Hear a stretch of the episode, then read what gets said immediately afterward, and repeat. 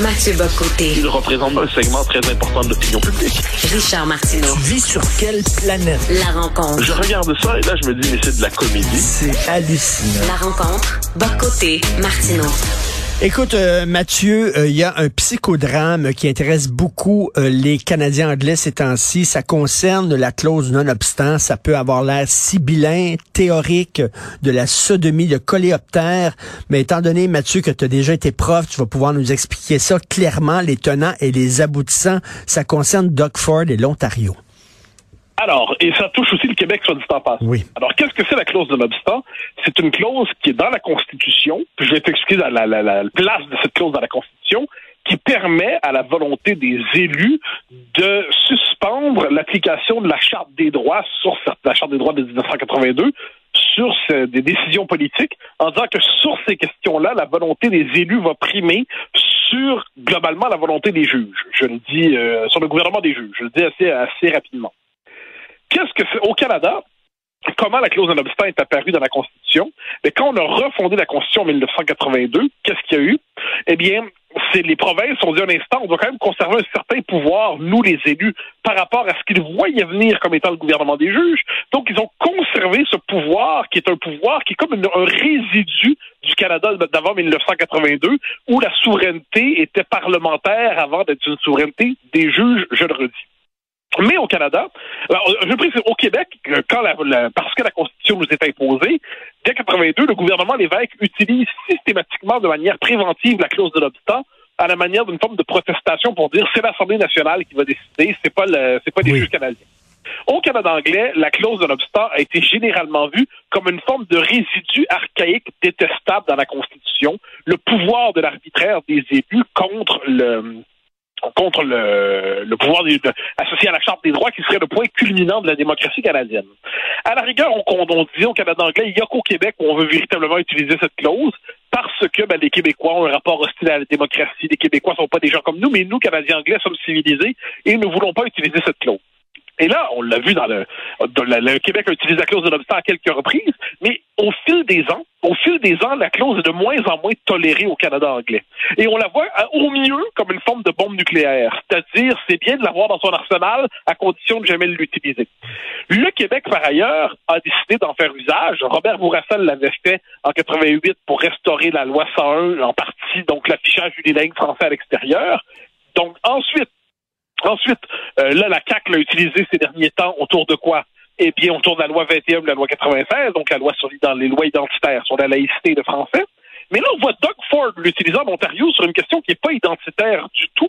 Il l'utilise sur le plan pour, de, pour empêcher de manière préventive une euh, grève des enseignants pour s'assurer que les, les enfants aient accès à l'école. Alors là, le Canada anglais dit Oh, la clause de obstant vient d'arriver chez nous et on est fondamentalement contre ça parce que pour nous, elle est illégitime. Alors moi, je fais une double défense de la clause de l'obstant.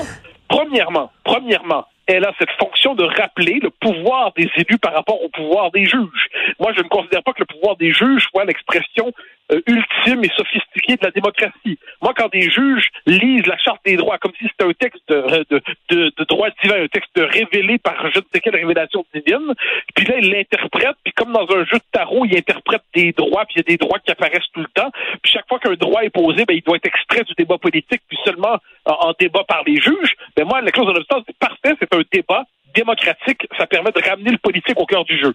Pour le Québec, ce serait pour l'aboutissement de ce premier commentaire, pour le Québec, c'est le seul instrument qu'on a justement pour être capable de protéger notre propre ordre normatif, notre propre ordre politique, identitaire, culturel, en disant ce sont les parlementaires québécois qui vont décider et non pas les juges canadiens dans le cadre d'une constitution qu'on n'a pas signée et d'une charte des droits qui, dans les faits, a servi à diminuer les pouvoirs identitaires et linguistiques de l'Assemblée nationale.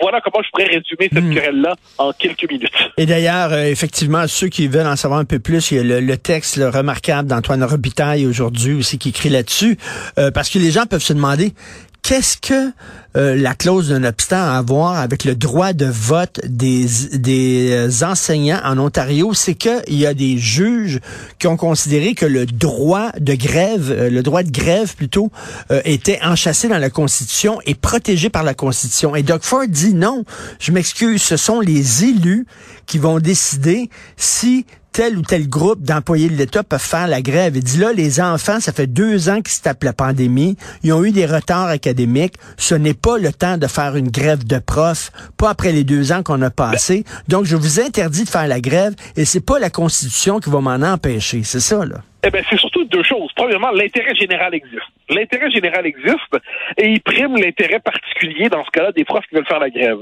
Et deuxièmement, ben, le droit de, bon, l'interprétation du droit de grève comme un droit fondamental, ta, ta, ta, mais ça, c'est alors, je ne conteste pas l'existence du droit de grève, mais le fait est que qui doit, quelle doit être l'instance qui interprète le droit de grève?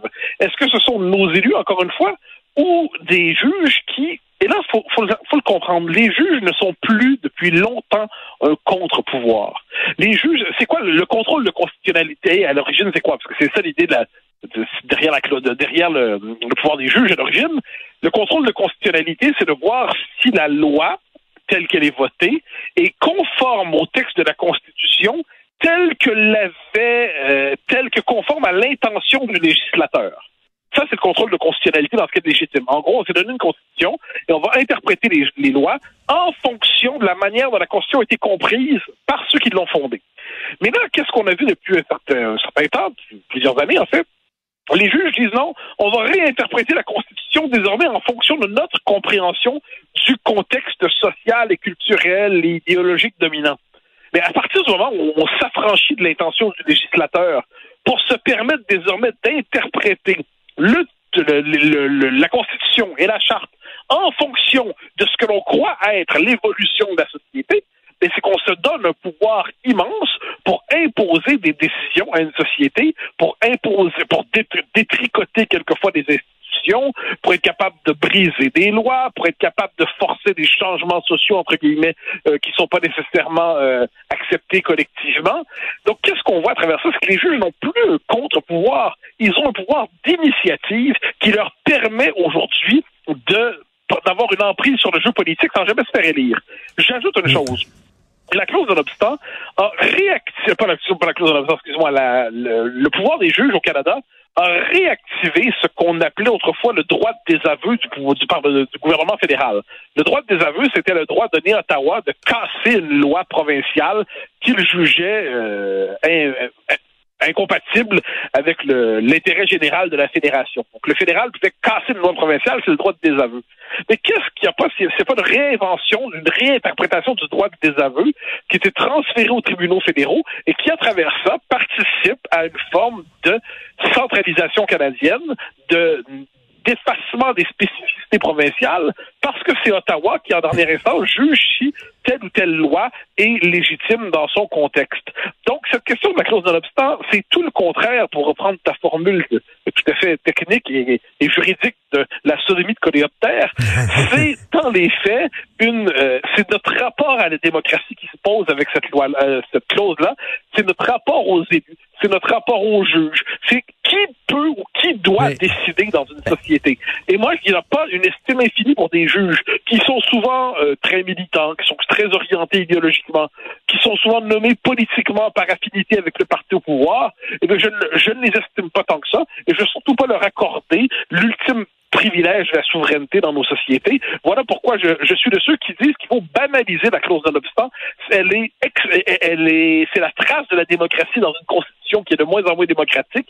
Et de ce point de vue, j'en dis grand bien. Et rapidement, là, euh, le combat euh, de Doug Ford contre le Parlement des juges, est-ce que ça va aider le Québec ou ça va nuire au Québec? C'est-à-dire aider le Québec, les gens vont dire, il a tout à fait raison euh, et c'est important d'utiliser la, la, clause d'un obstant. Au contraire, les gens vont dire, regarde, il va trop loin, c'est la preuve que la clause d'un obstant, faut l'enlever. Ben, alors ça, c'est Ottawa a comme, comme idée de dire que l'Ontario vient de faire du mal au Québec là-dessus. Moi, que je suis d'une autre école en la matière, je dis, ben, c'est bien la preuve que c'est une possibilité inscrite dans notre ordre constitutionnel, chaque, auquel on n'adhère pas par ailleurs. Chaque province l'utilise en fonction de ce qu'il croit être son intérêt général. Donc, moi, je suis de ceux que plus on va l'utiliser et plus on va normaliser justement le retour aux politiques plutôt qu'aux juridiques. Donc, de ce point de vue, je pense que c'est pas la catastrophe annoncée par plusieurs qui disent que Doug Ford vient de faire une jambette à François Legault. Je ne le crois pas. Merci beaucoup, Mathieu. On se reparle demain. Bonne journée. Merci. Bye bye. Salut.